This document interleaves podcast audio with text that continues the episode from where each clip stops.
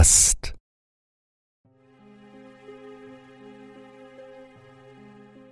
Der durchdringende Duft von Eisen und Rost stieg sofort mit brutaler Macht in meine Nase, als ich den ersten Schritt auf den mit rostroten Stahlplatten bedeckten Boden dieser lang vergessenen Insel tat. Vor vielen Jahrzehnten wurden hier in Hunderten von Fabriken die verschiedensten Dinge hergestellt, angefangen von Pestiziden und Düngemitteln, über Konserven, Medikamente und Plastikbehälter bis hin zu Stahl, Lebensmittelzusätzen und Lacken. Doch was auch immer die Fabriken jeweils hergestellt hatten, eines hatten sie alle gemeinsam. Sie waren regelrechte Dreckschleudern. Selbst wenn damals noch recht wenig Interesse an Nachhaltigkeit oder Umweltschutz bestand, hatten die beteiligten Firmen sich mit ihren Dreckschleudern in dieses Niemandsland im Meer, weit ab von den Ballungszentren zurückziehen müssen. Sterbende Wälder und kranke Tiere waren das eine, aber kein Land der Welt konnte es verantworten, wenn seine Bewohner zu Zehntausenden an Lungenschäden starben. Das war weder human noch wirtschaftlich dass die Länder, die nach den Erzeugnissen dieser Fabriken gierten, schlechte PR und die Wut ihrer Bürger fürchteten, war aber nicht der einzige Grund für die Firmen, ihre Fabriken auf diesem abgelegenen Eiland anzusiedeln. Weitaus interessanter war der Umstand, dass die Insel unbewohnt und keinem Land zugehörig war. Es war ein vollkommen rechtsfreier und steuerfreier Raum, was die hohen Transportkosten zu den Verbrauchern mehr als wettmachte – bedeutete es doch auch, dass es keinerlei Kontrollen oder Regulationen gab. Lediglich die hergestellten Produkte mussten den gewohnten Qualitätsstandards der importierenden Länder genügen. Der Herstellungsprozess aber unterlag keinen solchen Beschränkungen. So konnte man auf jegliche Filter verzichten und musste nicht mal die niedrigsten Sicherheitsstandards erfüllen. Die Schlote konnten ihren öligen, schwarzen, giftigen Rauch ungehindert in die Atmosphäre pumpen und die flüssigen Giftabfälle wurden entweder in Fässer abgefüllt und auf dem Meeresboden versenkt oder direkt über verschiedene Rohre in das umliegende Meer gepumpt.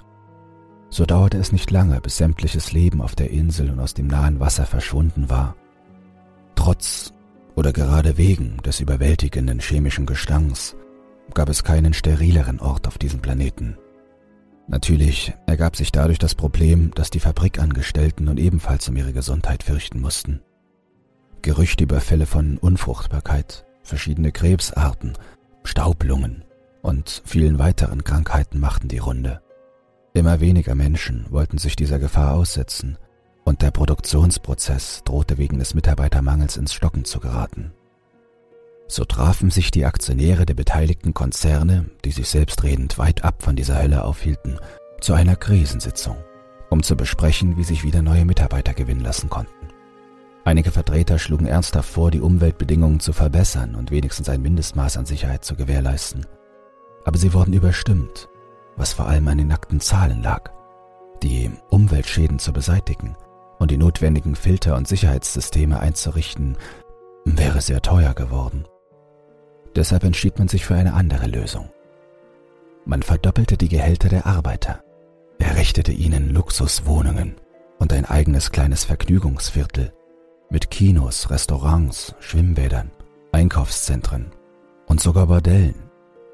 Gleichzeitig bekam jeder von ihnen als zusätzlichen Bonus eine hohe Risikolebensversicherung, die ihre Familien im Todesfall absichern würde. Alles in allem war diese Lösung deutlich günstiger und sie funktionierte. Trotz der Gesundheitsgefahr siedelten sich mehr und mehr Menschen in der Arbeitersiedlung an – und tauschten Geld und Vergnügen gegen Arbeitskraft und Lebensjahre.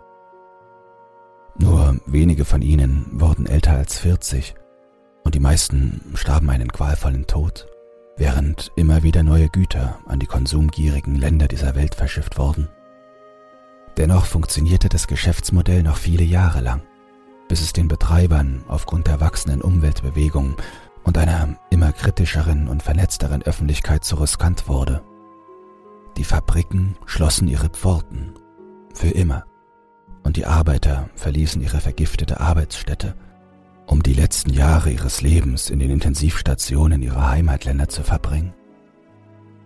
Die Fließbänder standen still und die schwarzen Wolken der Schornsteine verschwanden, auch wenn sich die hiesige Umwelt bis heute nicht von ihrer Vergewaltigung erholt hat. Gleichzeitig begannen die Gezeiten und die salzige Seeluft den Stahl- und Eisenkonstruktionen mehr und mehr zuzusetzen und legten einen rostigen roten Trauerschleier über das Gelände. An diesem Punkt der Geschichte beginnt meine eigene. Ich bin Manfred Druckmann, 39 Jahre alt und meines Zeichens Journalist und Historiker und habe seit jeher ein Fable für die vergessenen Episoden der wechselvollen Menschheitsgeschichte. Das ist auch der Grund, weshalb ich mich auf diese verlassene Insel begeben habe, wo ich nun diese ganz besondere Dokumentation drehen möchte. An meiner Seite ist mein treuer Kameramann Jonas, der als einziger sowohl verrückt als auch loyal genug war, um mich auf dieses Abenteuer zu begleiten. Wir sind keine richtigen Freunde, aber nach jahrelanger Zusammenarbeit sind wir auch nicht weit davon entfernt. Den Rest der Welt haben wir mit dem kleinen Frachtkahn hinter uns gelassen, der gerade am Horizont verschwindet und dessen Kapitän ich nur gegen einen nicht eben geringen Geldbetrag zur Überfahrt bewegen konnte. So schließt sich der Kreis. Wieder einmal war es Geld, das einen Menschen überzeugen konnte, trotz Widerwillen hierher zu kommen. Der Mann meinte, dass die Insel verflucht sei. Und damit hat er ja auch irgendwie recht. Es ist ein unheimlicher und gefährlicher Ort, selbst ohne Geister oder Dämonen. Zwar haben Messungen in der Gegend ergeben, dass die Gesundheitsgefahren inzwischen so weit gesunken sind, dass man hier einige Tage ohne nennenswerte Langzeitschäden verbringen kann. Aber dennoch ist es alles andere als ein Luftkurort. Andererseits gab es auch Forscher, die sich trotz der Gefahren nach Tschernobyl oder Fukushima wagten. Außerdem hatte ich neben meinem beruflichen noch ein privates Interesse. Mein Vater hat hier gearbeitet. Er gehörte zu den Letzten, die sich diesem Wahnsinn noch ausgesetzt haben, und er ist nie wieder zurückgekehrt. Ich hoffe, den einen oder anderen Hinweis auf meinen alten Herrn hier zu finden, auch wenn ich nicht weiß, ob er überhaupt noch lebt. Meine Mutter war ohnehin der Meinung, dass er einfach mit einer anderen Frau in irgendein Tropenparadies durchgebrannt ist. So oder so werden wir das Beste aus diesem Aufenthalt machen. Und ich hoffe für uns, dass der Kapitän uns, wie versprochen, in drei Tagen abholen wird. Andernfalls sind wir geliefert. Im Folgenden werde ich den Verlauf und die Ergebnisse meiner Reise protokollarisch festhalten. Tag 1 11.08.2017 20.10 Uhr. Wir haben damit begonnen, das Gelände zu erkunden. Was wir hier sehen, deckt sich hundertprozentig mit den Ergebnissen meiner Recherchen. Natur gibt es auf dieser Insel nicht. Nicht einmal Moos oder Unkraut.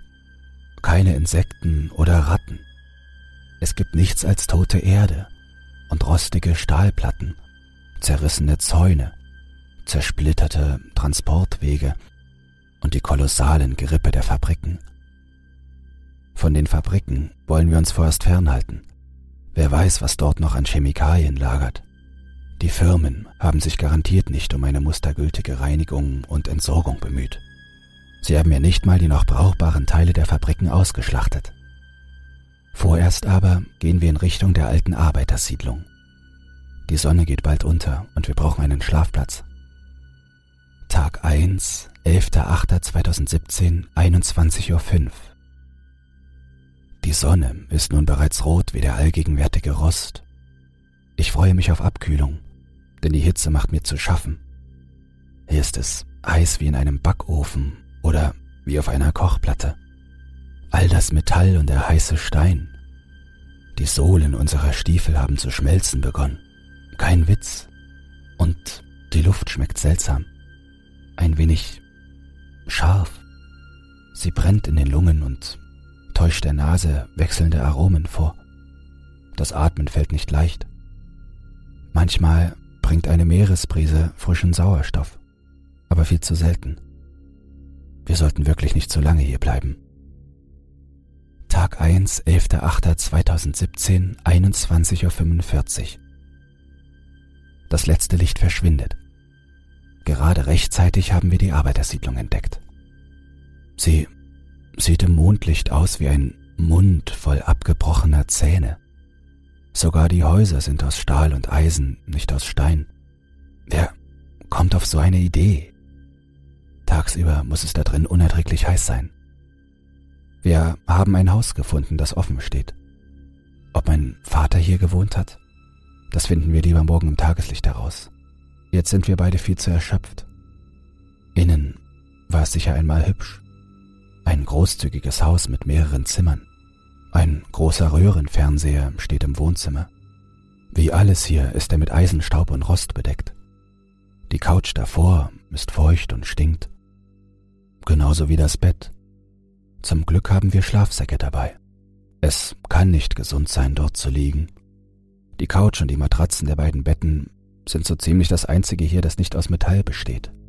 Ansonsten scheinen die hier einen ziemlichen Metallfimmel gehabt zu haben. Schränke, Tische, Bettgestelle, Türen, Wände, der Boden, alles ist aus Metall. Zumeist aus Eisen oder Stahl. Rostigem Stahl. Wir finden außerdem eine Metallplatte auf dem Metalltisch im Arbeitszimmer. Jemand hat etwas darin eingeritzt. Wir wissen nicht, was es bedeutet, aber aus irgendeinem Grund macht es mir Angst, Sie erheben sich, steht dort. Insgesamt dreimal. Und das dritte Mal unterstrichen und mit fünf Ausrufezeichen. Was soll das bedeuten? Vielleicht ein Arbeiteraufstand? Aber davon hätte ich sicher bei meinen Recherchen erfahren. Heute werden wir das Rätsel wohl nicht lösen. Wir sollten lieber etwas Schlaf finden. Tag 2, 12.08.2017 1.31 Uhr. Diese Hitze. Selbst in der Nacht kühlt es hier kaum ab. Jonas hat sich inzwischen nur mit Unterwäsche bekleidet einfach auf seinen Schlafsack gelegt. Aber ich nicht. Ich möchte unbedingt, dass ein paar Lagen Stoff zwischen mir und der Luft dieses Ortes sind. Es reicht ja schon, sie einatmen zu müssen. Selbst wenn sie nicht mehr so giftig ist wie früher. Sie ist mir nicht geheuer. Sie kommt mir vor, als wäre sie nicht für Menschen geeignet, nicht für sie gemacht.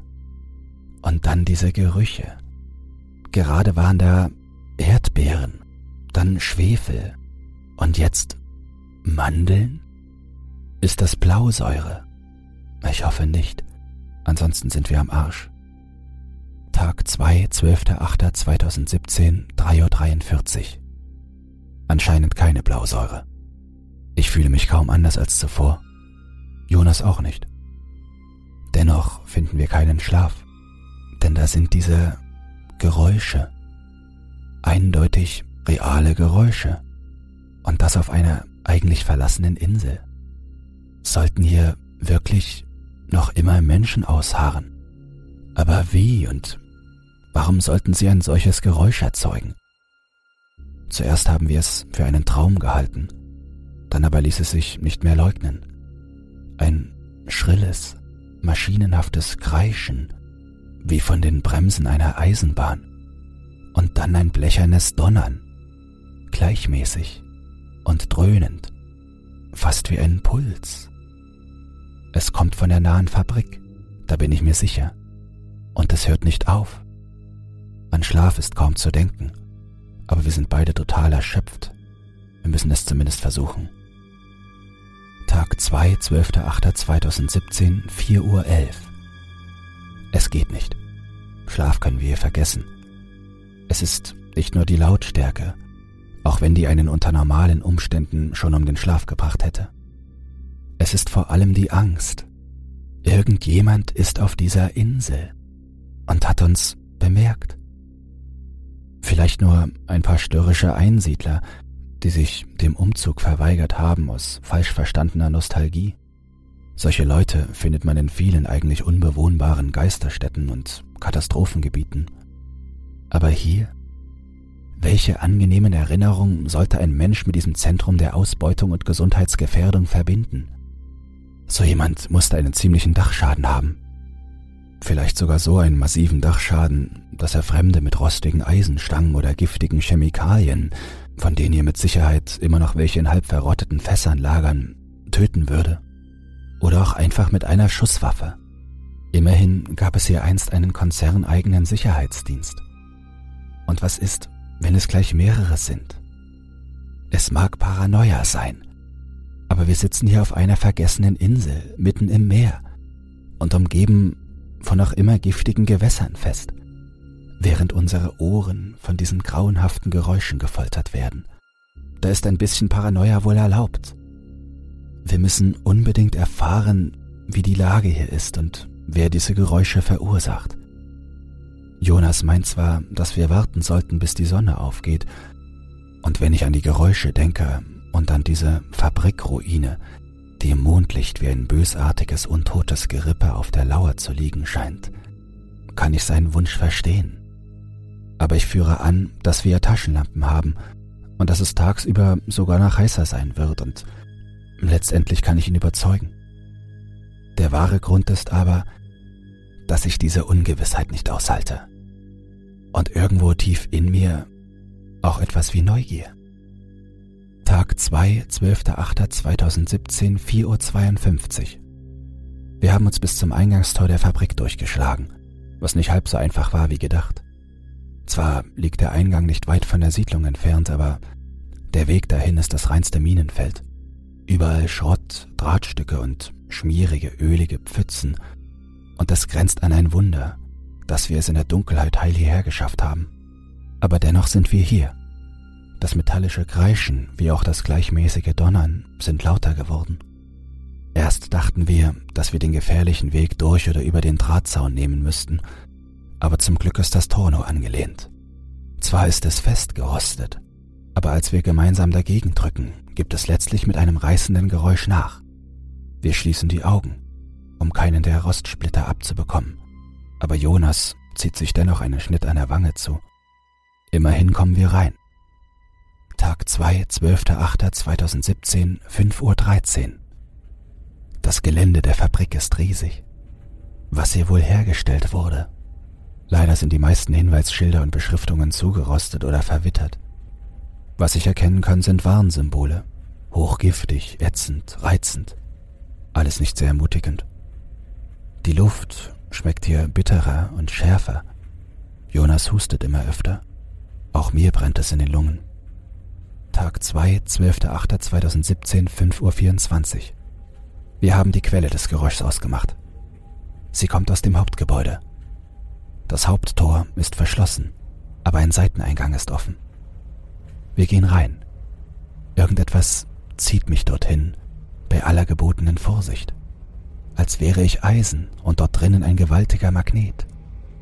Tag 2, 12.08.2017, 5.27 Uhr. Innen ist es stockdunkel. Zum Glück haben die Taschenlampen genug Saft.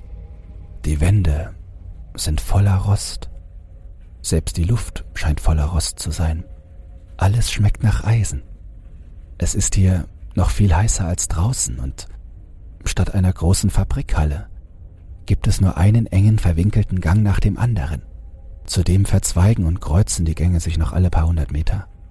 Wir laufen ernsthaft Gefahr, uns zu verirren.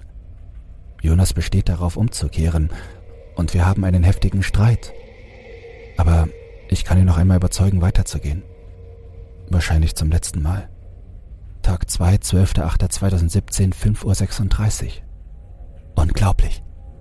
Es klingt fantastisch, aber während wir durch die verwirrenden Gänge geirrt sind, sind wir auf etwas gestoßen. Auf einen halb verwitterten grauen Arbeitsoverroll. Und auf diesem Kleidungsstück steht in blassen roten Lettern Herbert Druckmann. Als ich das las, dachte ich kurz, ich hätte den Verstand verloren. Ich meine, wie groß ist die Wahrscheinlichkeit, dass ich in dem riesigen Gelände ausgerechnet den Overall meines Vaters entdecke? Noch dazu, wo es hier mehr als 100 Fabriken gibt. Und dass es der Overall meines Vaters ist, daran habe ich keinen Zweifel. Natürlich sagt mir die Logik, dass es auch jemand anderen mit diesem Namen geben kann, aber ich weiß es einfach. Mir ist fast, als würde ich seine tiefe Stimme hören, sogar seinen Gesang, die Kinderlieder von damals und dann später diese Gespräche mit mir und meiner Mutter am Küchentisch, ganz besonders an dem Tag, an dem ich ihn zum letzten Mal gesehen habe. Er hatte gerade ein paar Wochen Urlaub gehabt, in denen er wie üblich zu uns gereist war und sah wirklich schlecht aus. Aber er versuchte mit wahrem Feuereifer meine Mutter und mich zu überzeugen, mit auf die Insel zu kommen. Dann könne er uns häufiger sehen. Und außerdem gäbe es bestimmt auch Arbeit für sie und irgendwann für mich. Gut bezahlte Arbeit, anständige Arbeit und nicht so eine Zeitverschwendung wie die Schule oder das Studium, das ich danach ergreifen wollte. Aber ich hatte keine Lust auf einen Umzug und schon gar nicht dorthin und auch meine Mutter war von seinem Vorschlag nicht eben begeistert. Im Gegenteil, sie versuchte sogar, ihn davon zu überzeugen, diesen elenden Job aufzugeben. Und ich konnte sie gut verstehen. Schon damals hatte er diesen seltsamen Ausschlag. Und er hat schwarzen Schleim gehustet. Aber als er eingesehen hatte, dass er bei uns auf Granit beißt, oder auf Eisen beißt, wie er damals schon immer gesagt hat, er hatte ein Fabel für Eisen entwickelt, wenn ich so darüber nachdenke, ist er in sein Auto gestiegen und wir haben ihn nie wieder gesehen. Meine Mutter hat immer behauptet, dass er irgendwo eine andere Frau hätte. Aber ich wusste es schon damals besser. Dieser Mann hatte keinen Sinn mehr für sexuelle Reize. Für ihn gab es nur diesen Job. Diesen verfluchten, selbstzerstörerischen Job. Man muss das Eisen walzen, waren die letzten Worte, die ich von ihm hörte. Er flüsterte sie mir ins Ohr, kurz bevor er uns verlassen hat. Genau, jetzt erinnere ich mich wieder. Er hatte Eisen hergestellt nichts Chemisches. Und dennoch höre ich seine Stimme hier, in dieser chemischen Fabrik. Aber das spielt eigentlich keine Rolle. Es ist seine Stimme, eindeutig seine Stimme. Tag 2, 12.08.2017, 5.42 Uhr. Die Stimme wird immer lauter. Sie weist mir den Weg, bohrt sich durch meinen Schädel in mein Gehirn, und gräbt sich dort ein wie ein rostiger Anker. Jonas scheint sie nicht zu hören. Er meint, ich fantasiere wegen der Chemikalien und der Hitze, aber das Kreischen und Pochen, das hört er. Hört es, wie es immer lauter wird. Und er riecht die scharfe Luft, die heißer werdende, scharfe Luft. Tag 2, 12.08.2017, 5.49 Uhr. Jonas will nicht mehr weiter. Er will hinaus und an der Küste ausharren, bis das Schiff kommt. Falls es kommt. Alles Reden hilft nichts. Aber ich habe ein Ass im Ärmel. Ein Ass aus Metall. Ein Erbstück meines Vaters. Der Lauf der Waffe drückt sich in den Nacken meines Kameramanns. Vor Schreck fällt die Kamera auf den rostigen Boden und zersplittert.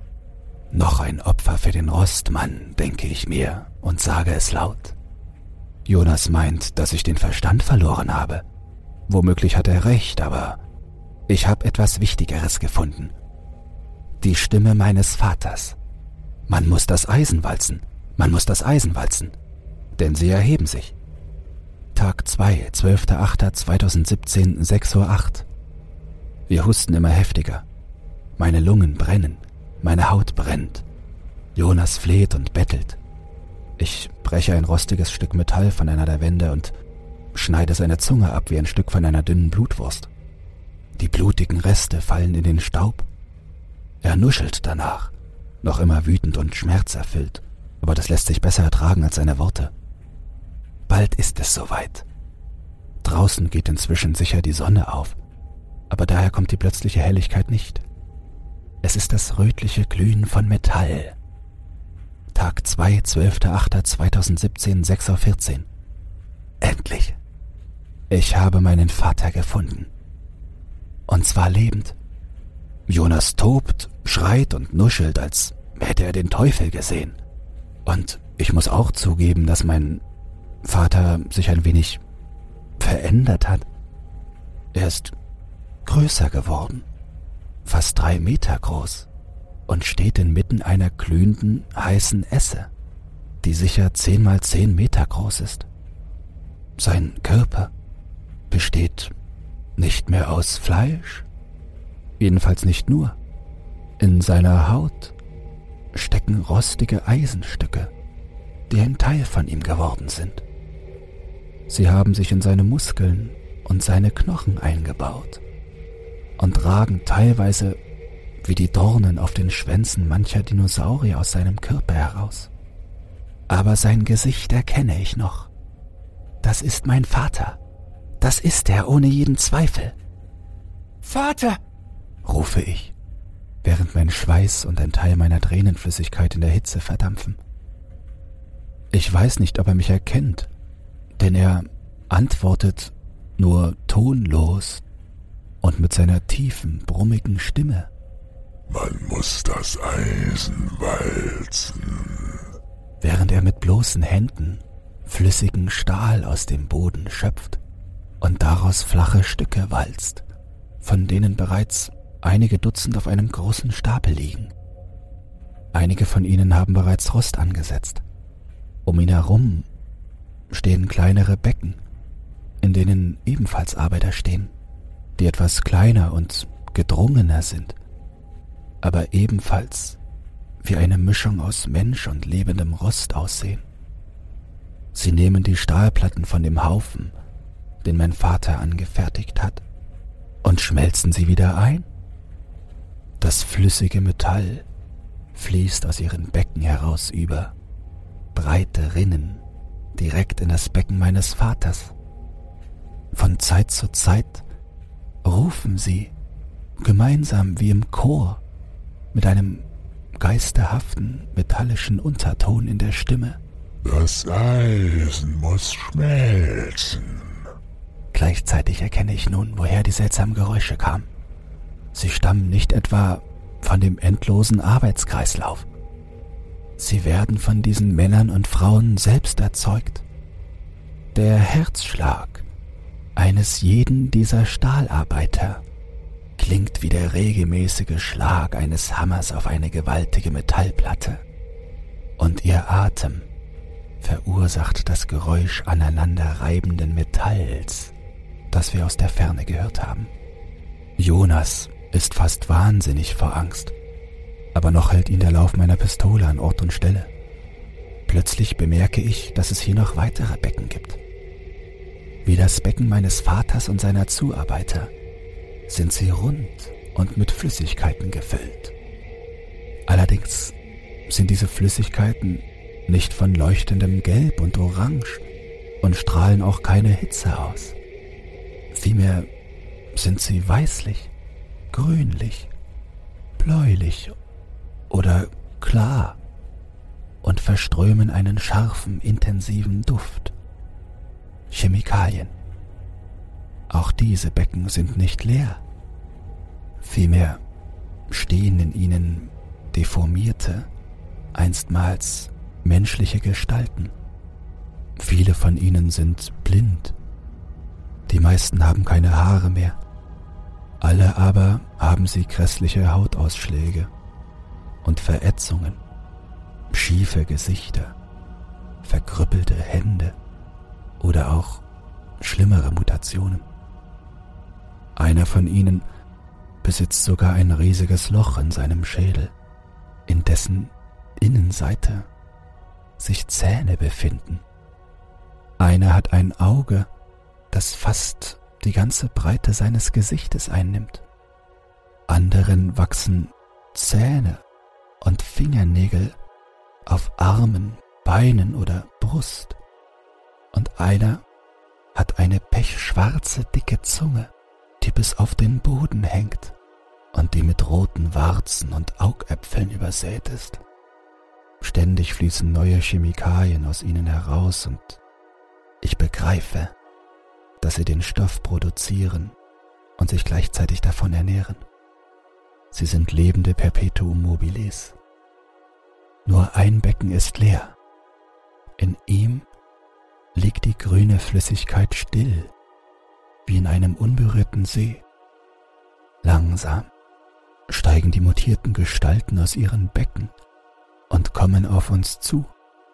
Sie erheben sich, flüstere ich und erinnere mich dabei an die Warnung oder besser an die Verheißung aus der Arbeiterhütte, in der wir übernachtet hatten. Mir kommt eine Idee.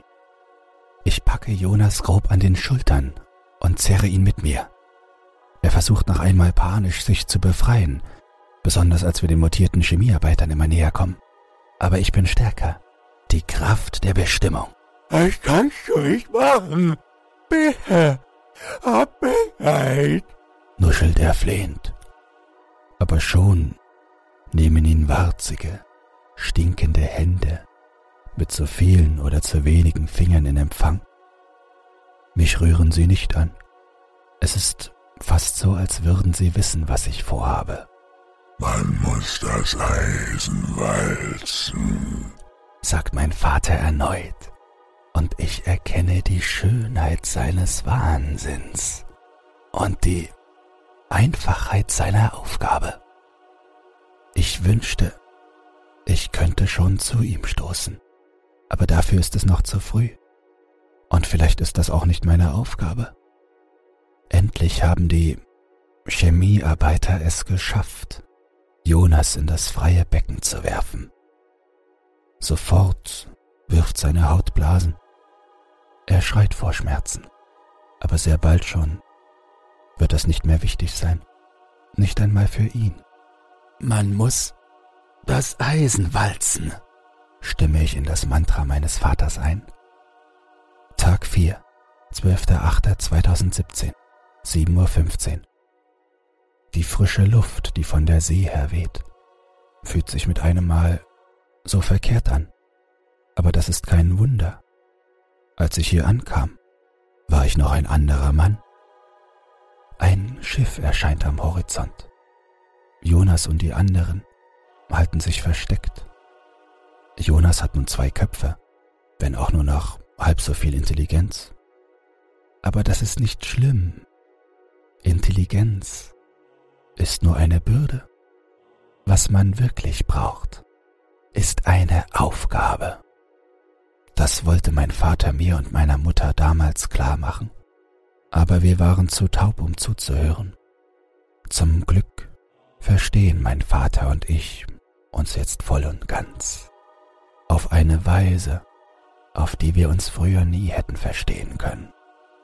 Während das Schiff näher und näher kommt und bald an der Insel anlegen wird, streichle ich das kalte Metall meiner Pistole und denke an all die Fabrikarbeiter, an all die erwachten, erhobenen Chemie- und Stahlarbeiter, die im Verborgenen auf ihre Gelegenheit warten.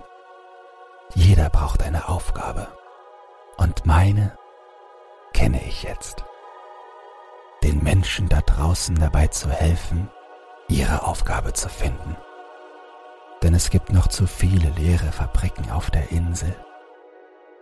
Und wie mein Vater sagen würde, man muss das Eisen walzen.